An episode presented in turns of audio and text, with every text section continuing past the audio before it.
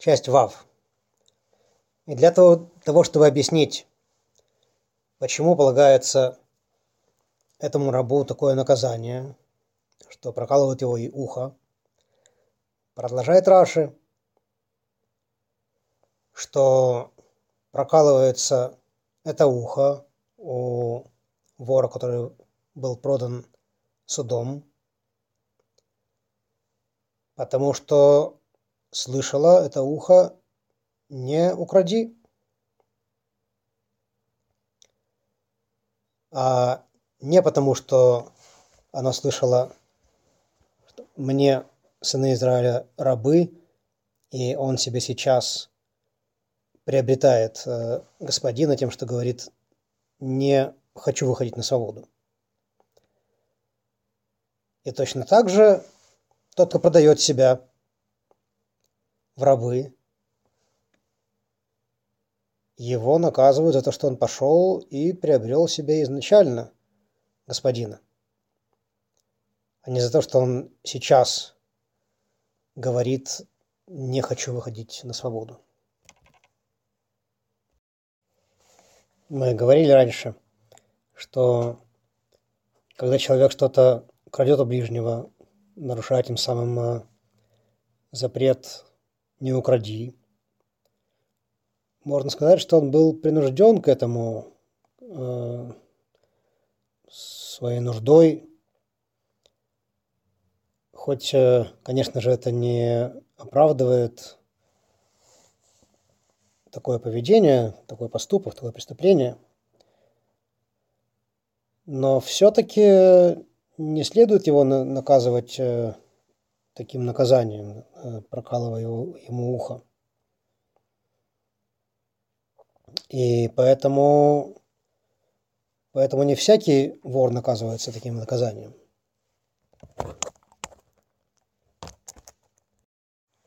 Но отсюда понятно, что если человек э, совершает кражу под э, принуждением таким, под принуждением обстоятельств, то он этого ужасно стыдится. И, конечно же, он не хочет, чтобы этот его позор э, получил широкую огласку, стал известен. А если он э, продается в рабы, и это становится известным, что он продан за кражу, то это ему очень больно.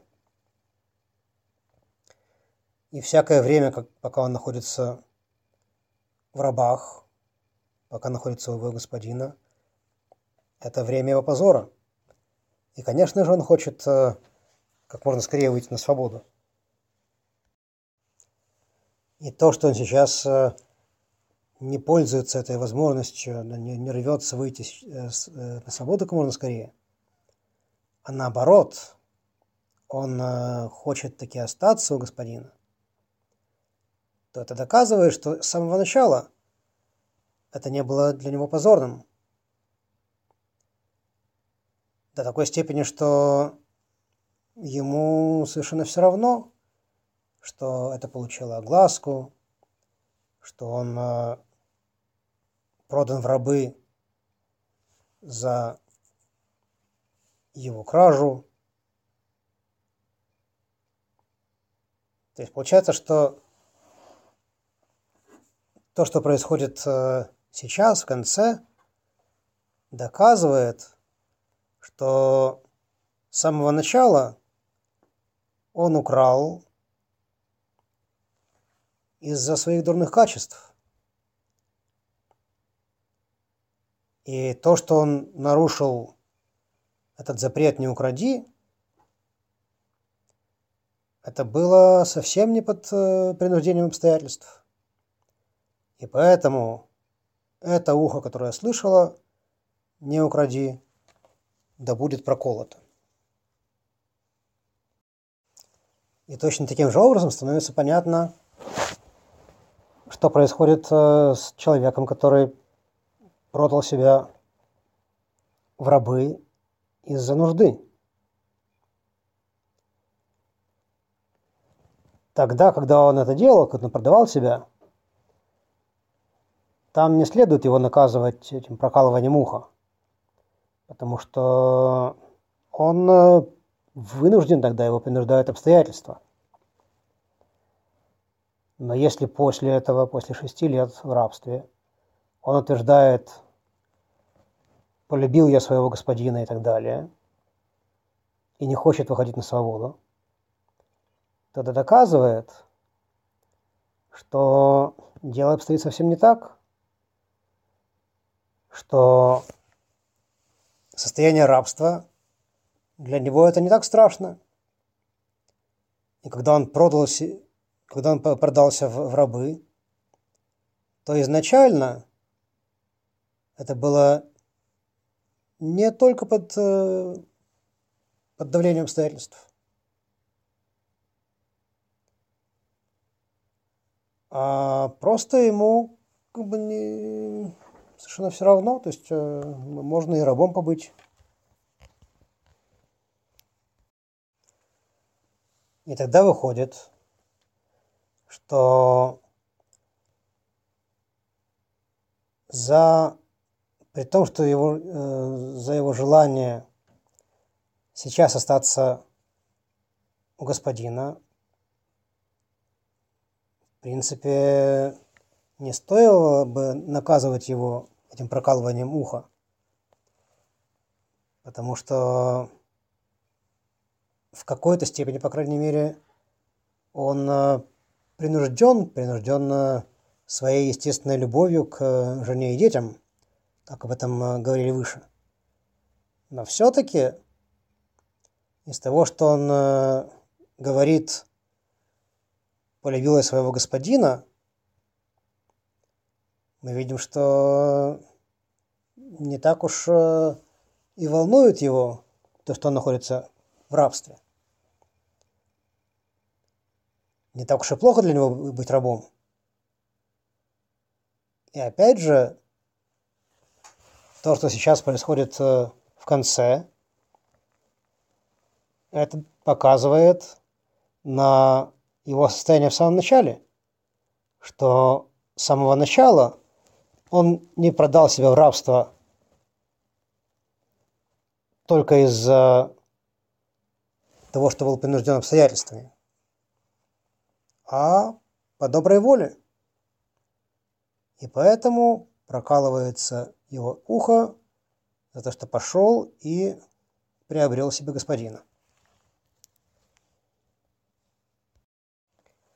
И поэтому понятно, что тот, кто не пошел и приобрел себе господина, а был продан судом, то есть не по его желанию, его не следует наказывать за то, что слышало его ухо, что мне, сыны Израиля, рабы. То есть не следовать его наказывать за это, когда он говорит «полюбил я своего господина» и так далее. Потому что Сейчас, э, как мы говорили, он в какой-то степени принужден этой своей естественной любовью к жене и детям. И поэтому Раша вынужден объяснить, что тот, кого продал суд, его ухо прокалывается именно за то, что он нарушил запрет «не укради» часть Зайн. И тогда становится понятно, почему Раши пишет именно ухо, которое слышала на горе Синай. Этим самым подчеркивается еще большая тяжесть этого преступления, этого нарушения, и почему именно такое наказание, что, что ухо прокалывается. Ведь эти повеления мы слышали на горе Синай от самого Всевышнего. Всевышнему, которому известно, что может э, произойти такая ситуация, что человек э, обеднеет и может быть, э, как бы обстоятельства будут э, подталкивать его к тому, чтобы он э, пошел и своровал что-то, или к тому, чтобы он продал себя в рабы, для того, чтобы прокормить себя и своих домашних. И тем не менее, он Всевышний отдает повеление «не укради». И говорит, ведь мне сыны Израиля рабы и так далее. Всевышний, который еще все питает, всех обеспечивает, обеспечивает все, все, все, все, твои, все свои творения. Конечно же, он э, найдет возможность и пошлет ему пропитание каким-то другим образом. То есть, конечно же, так, чтобы он... Э, то есть ситуация не такая, что он вынужден, просто нет другого выхода, как только пойти и нарушать волю Всевышнего. Поэтому, даже несмотря на то, что он в таком стесненном, стесненном положении, он все равно должен надеяться на Всевышнего, что, конечно же, поможет ему и спасет его из этого стесненного положения. Но поскольку он не надеялся на Всевышнего и нарушил его повеление, поэтому то ухо, которое слышало «не укради», да будет проколото. То ухо, которое слышало «ведь мне, сыны Израиля, рабы», да будет проколото. Часть хэт. И теперь, чтобы расширить объяснение и украсить то, что говорилось выше о смысле прокалывания уха, за то, что она слышала, что мне, сына Израиля, рабы, и пошел, продал себя в рабы. Раша добавляет эти слова по поводу Раби Шимона. Что Раби Шимон толковал этот стих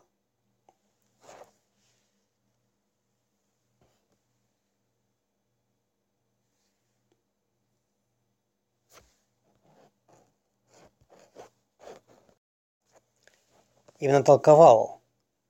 То есть э, в связи с э, прокалыванием уха раба Тора тщательно указывает все детали этого наказания,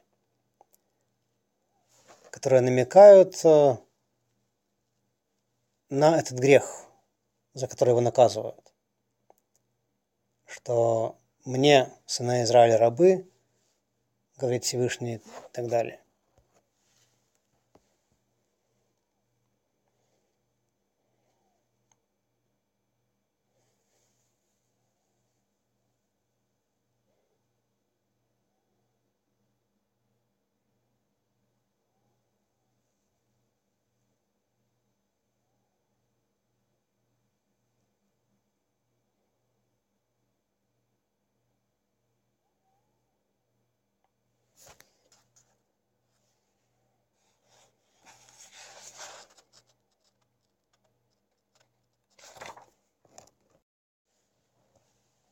И сам Раши это объясняет тем, как он вводит это, это толкование Раби Шимона. Это что он э, переписывает слова. Раби Шимон толковал это как э, связку с драгоценностями. То есть это слово хомер объясняется в другом Раше объясняет, в другом месте Раши объясняет, что это связка жемчужин или какая-то э, связка с духами. И Раша объясняет, что это толкование Раби Шимона, оно оказывает такое же действие, как э, россыпь жемчужин или как э, какая-то связка с благовониями. Что делает жемчужина, когда она находится в комнате? Особенно связка россыпь жемчужин. Она распространяет особый свет на все окружение, на всю комнату, на все вещи, которые находятся в комнате. Или если эта жемчужина находится в украшении, да, человек э, носит это украшение. То есть это украшение, оно придает э, особую красоту не только тому месту, где, где его носят, но всего человека оно украшает. И точно так же это связка благовоний, духи. Они распространяют хороший запах на, на все окружение. И это то, что пишет Раши, что это толкование как такая россыпь жемчужин.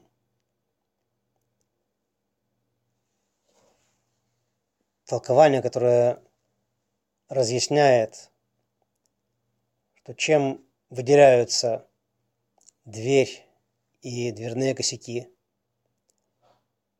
потому что были рабами в Египте, и сказал Всевышний, что мне, сыны Израиля, рабы. Это толкование добавляет картину, добавляет, э, расширяет картину, добавляет объяснение тому, что говорилось перед этим, что это ухо прокалывается, потому что оно слышало, что мне сыны Израиля рабы. И теперь становится понятным, что Раши когда он э, объясняет, э, что почему именно ухо прокалывают, он э, в принципе не собирается толковать смысл этого стиха. Нас, потому что Бараша не ставит перед собой задачу такое объяснение. То есть он, э, он видит собой перед, задачу, э, перед собой задачу объяснения простого смысла.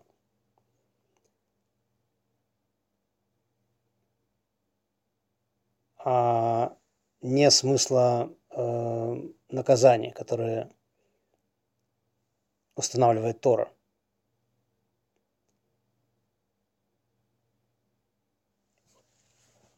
И здесь он приводит это не как э, объяснение само по себе.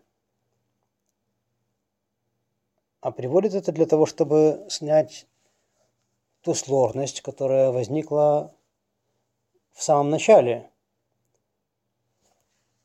этого его комментария, там, где он э, комментирует, что ухо, речь идет о правом ухе.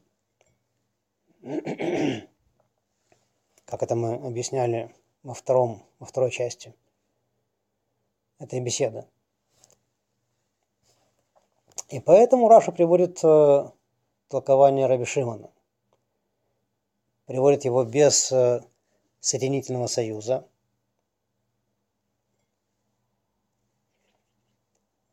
И приводит его именно здесь, а не в предыдущем комментарии,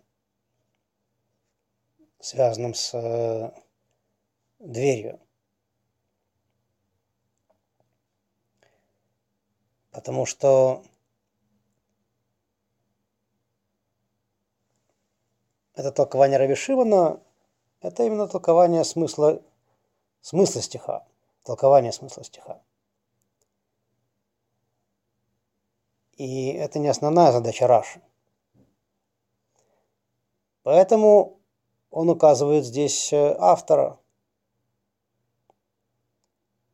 Раби Шимон толковал. То есть он намекает на это, что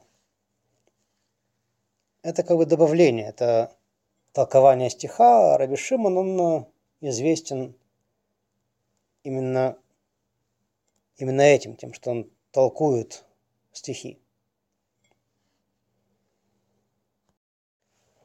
И все-таки Раша приводит его толкование после, э, после изречения Рабана Йоханана Бензакая, потому что его толкование это как э, россыпь жемчужин. Он приводит это толкование в немного другом стиле. В ответ на вопрос, почему именно ухо прокалывается. Первая часть – это то, что сказал Рабан Яханан Бензакай, и вторая часть – это то, что толковал Раби Шимон. Часть Тет. И теперь Рэба показывает нам, как Раши объясняет э, искушенному ученику, который говорит, что ну, все-таки почему так э, сурово наказывается этот э, раб? Ведь э, этот его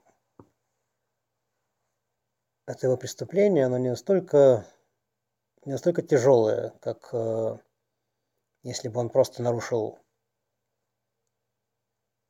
заповедь «не укради». Ведь э, все-таки, хоть и нарушает, но он принужден к этому обстоятельствами. Его не, не принужден, его подтолкнули на, это обстоятельство. И кроме того, тот, кто говорит, э, я полюбил своего господина. Опять же, сложно его наказать так, э, таким суровым наказанием.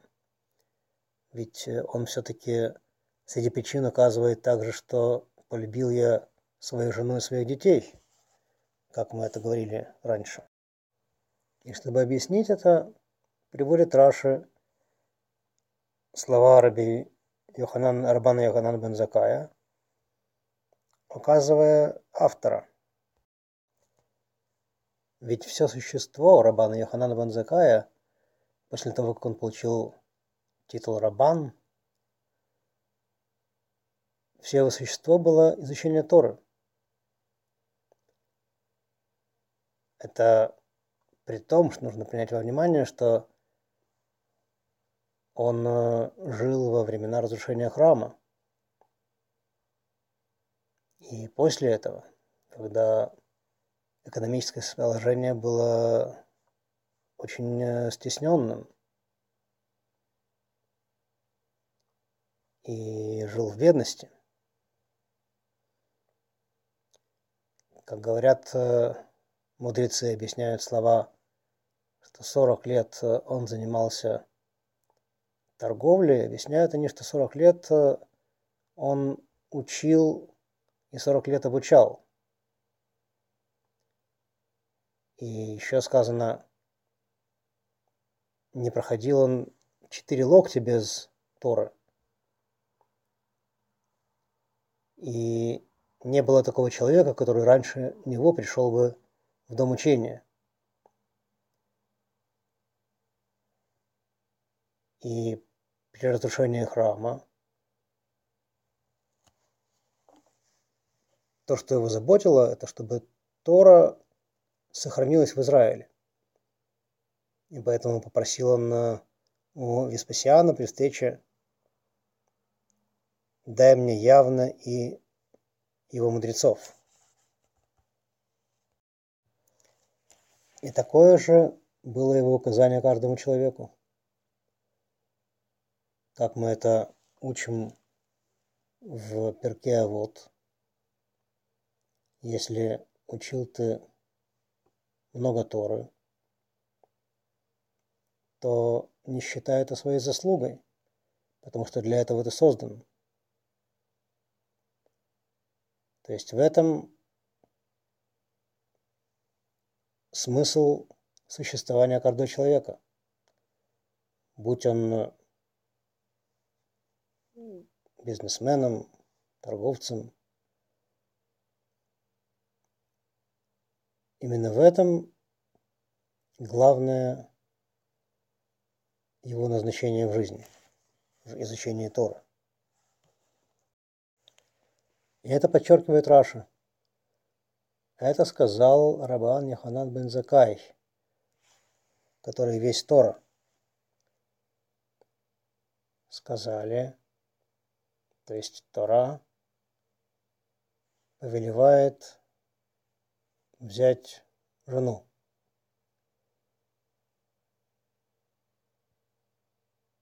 И сказано в Торе, он сказал и возникла, это любовь к жене. Как мы говорили об этом. И все-таки при этом Тора обязывает его после шести лет выйти на свободу.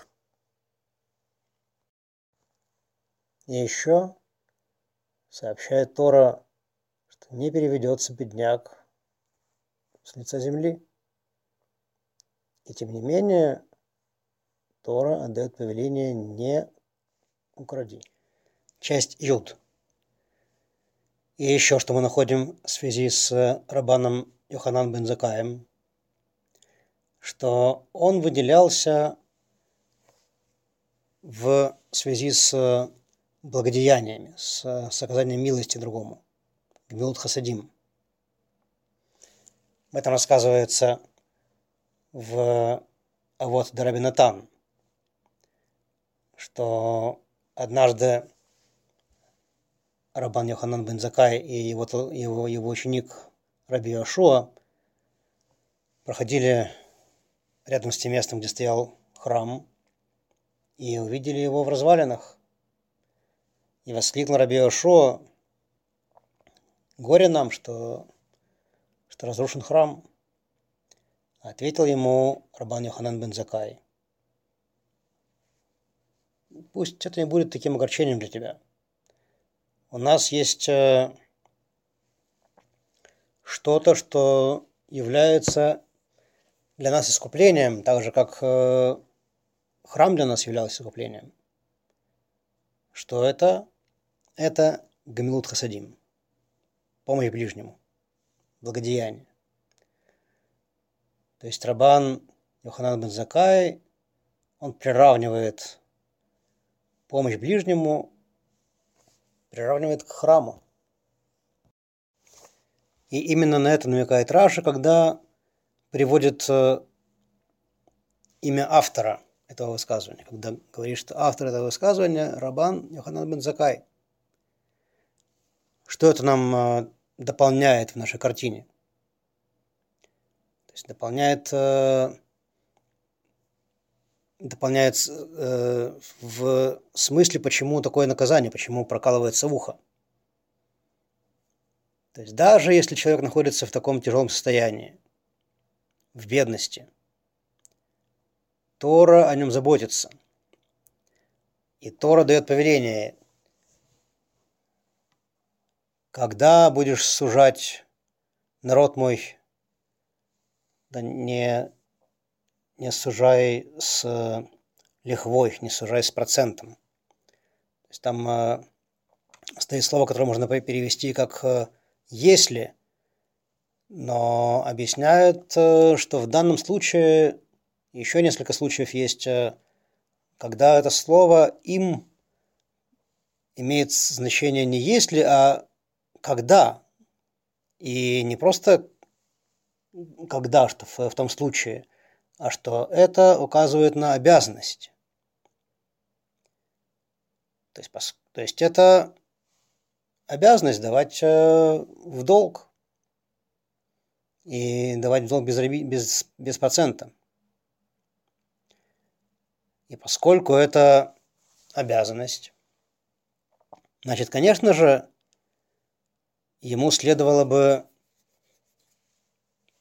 искать, найти. То есть наверняка нашлось бы много тех, кто одолжил бы ему деньги. То есть он э, должен, должен бы найти какую-то возможность получить суду,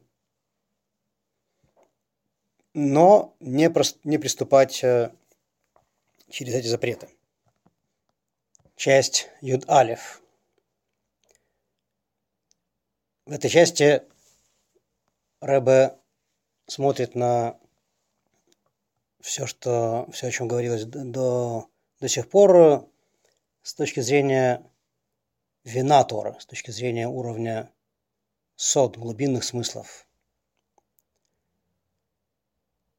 Есть люди, которые настолько погружены в свои материальные заботы в течение шести будних дней, что они становятся рабами рабов. То есть э, рабами своих э, желаний, материальных желаний, материальных забот. Как тот человек, который приобретает себе господина на 6 лет. Но когда приходит день седьмой,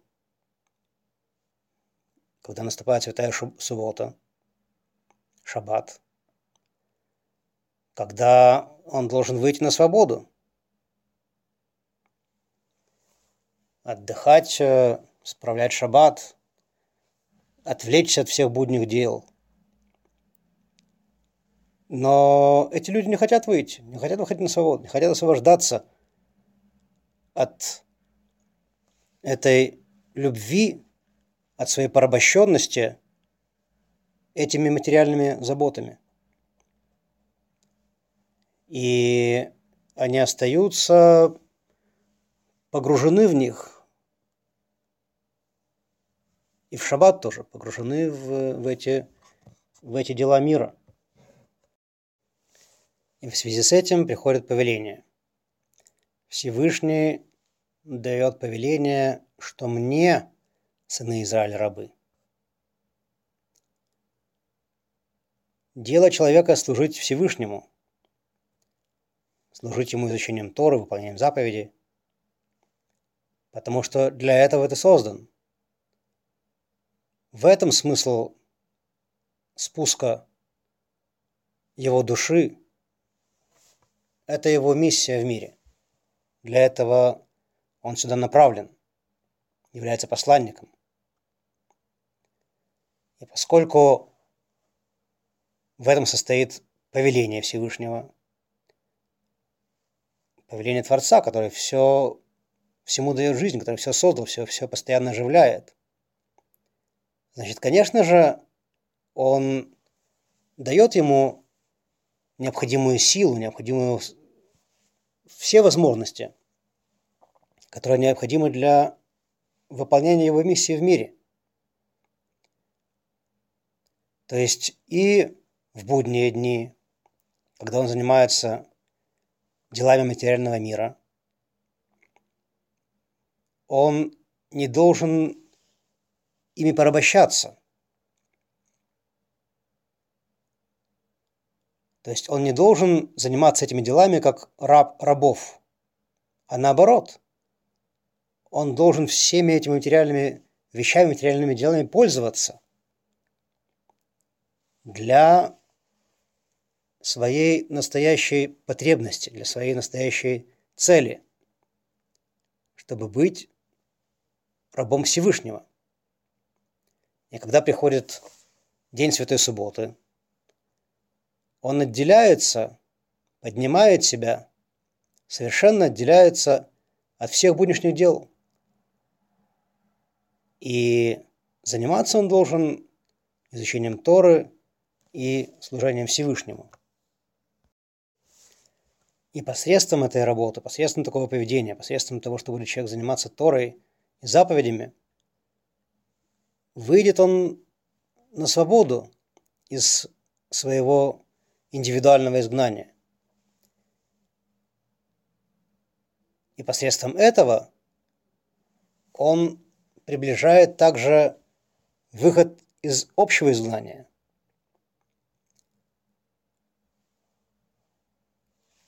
То, как мы находим опять же в связи с Рабаном Йохананом бен Закаем, что даже в ту эпоху разрушения храма у самих разрушителей он повлиял на них, чтобы они дали ему явно и его мудрецов. То есть дали Сангедрин, высший суд мудрецов. И посредством занятия Торы человек становится свободным. И чтобы мы в скорости удостоились прихода Машеха и построения храма, и те самые дверь и косяки, которые были свидетелями в Египте, да, те самые ворота, которые погрузились в землю, когда был разрушен храм, чтобы они раскрылись, появились и завершили это строительство храма в полном совершенстве.